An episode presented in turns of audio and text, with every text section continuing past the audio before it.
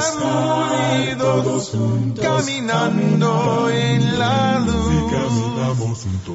Mi nombre es Mefístoles, predicador de la Iglesia de Cristo en Cuba. Esto es El Estudio del Domingo, un podcast para juntos aprender de la palabra de Dios. Ya comenzamos. No hay nada mejor que compartir nuestras vidas en Jesús. Que la gracia del Señor sea con todos nosotros. El amor es un sentimiento esencial en la vida cristiana, una manifestación del fruto del Espíritu Santo en nuestras vidas, una forma de mostrar el amor de Dios hacia nosotros con los demás.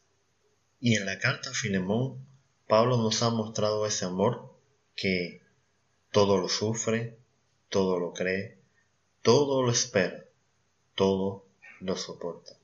¿Cómo presentar a un esclavo fugitivo que se había convertido al cristianismo a su amo cristiano?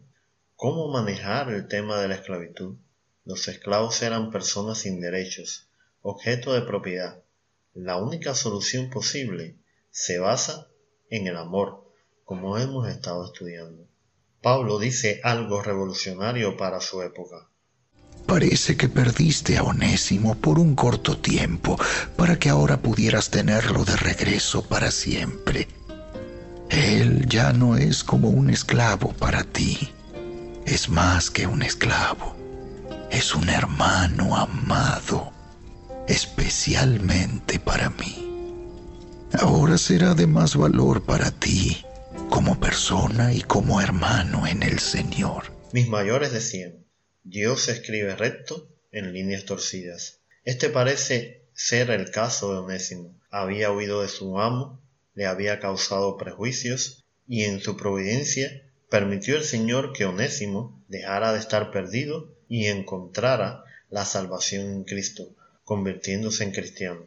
Como hombre era esclavo, sin embargo, ahora era libre espiritualmente hablando. Y un cristiano debe dar frutos, dejar de huir y enfrentar a su amo por causa de su desobediencia. Pablo le debe haber animado a cumplir con lo establecido en las leyes, pero no le deja solo. Sugiere unos cambios en relaciones que vienen a ser una revolución en el mundo que vivía. No podía acompañarle y escribe esta carta para no dejarle sin ningún tipo de apoyo. Hermanos, nos toca a muchos de nosotros aconsejar a otros, a cumplir con lo establecido en las leyes de nuestro país o en la palabra de Dios. Rara vez acompañamos en el proceso al hermano que necesita que lo acompañen de la misma forma en que necesita un consejo. La idea de Pablo es revolucionaria. No solo es una persona, es tu hermano en la fe. Aunque es un esclavo, es un igual. Trátalo como tal, lo que en sí era un cambio radical en la sociedad romana. Ahora Onésimo sí va a hacer honor a su nombre. Es más útil y provechoso, porque es más que un esclavo, es tu hermano en la fe. Y le dice, Así que, si me consideras tu compañero, recíbelo a él como me recibirías a mí.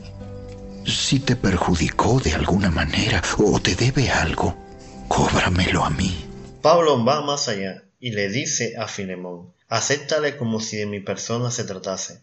Dale las mismas atenciones que me darías a mí. Es una prueba de la fe y el amor del hermano Filemón. Lamentablemente desconocemos el desenlace de esta historia. Optamos por pensar que todo se desarrolló tal cual el apóstol le pidió a este amo. Notemos algo. Pablo asume la posición de redentor. Si algo te debe, cóbramelo a mí. Lo mismo que hizo Cristo por nosotros. Esto es el cristianismo práctico.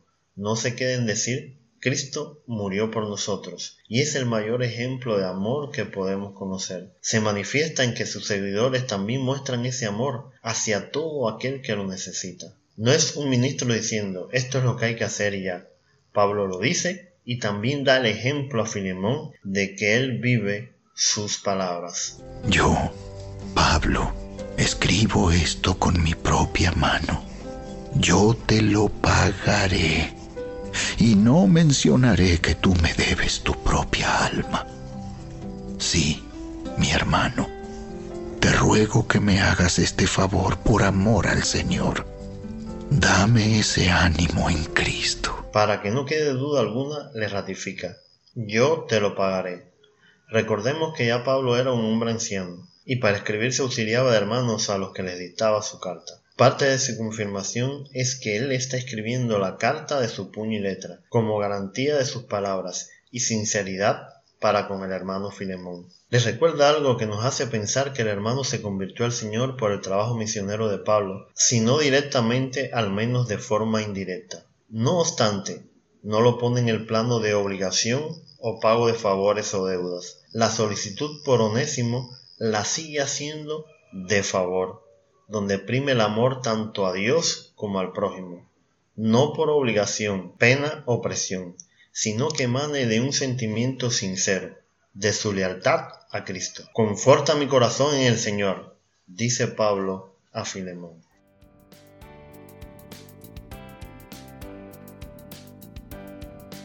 Usted escucha el estudio del domingo. Lo invitamos a que visite nuestra página web compartiendo estudio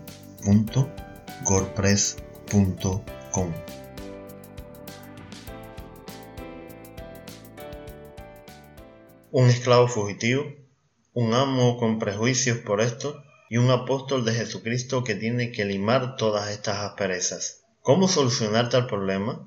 ¿Qué pautas nos deja a nosotros para enfrentar problemas similares? La clave que nos da Pablo es el amor. El amor que tenemos por Dios nos debe llevar a obedecer lo que está legalmente establecido, hacer lo correcto, aunque nos pese. El amor nos debe obligar no a demandar, sino a solicitar, a pedir de favor algo a otro hermano, esperando y confiando que ese amor mueva al otro hermano a ser recíproco y devolver el gesto. La clave también está en que el cristianismo es para vivirlo y no solo para enseñarlo para que todos vean a Cristo en nuestras vidas.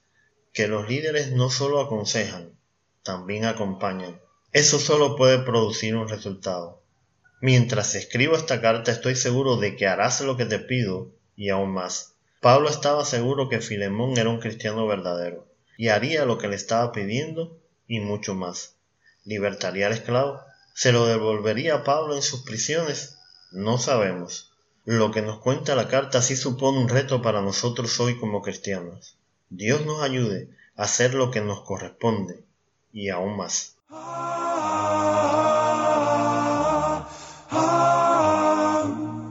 Gracias por escuchar.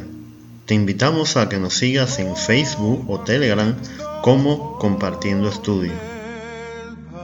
Para contactarnos o sugerir algún tema, lo puedes hacer por el correo compartiendo estudio arroba gmail.com. Hasta un próximo episodio. El Señor esté con nosotros.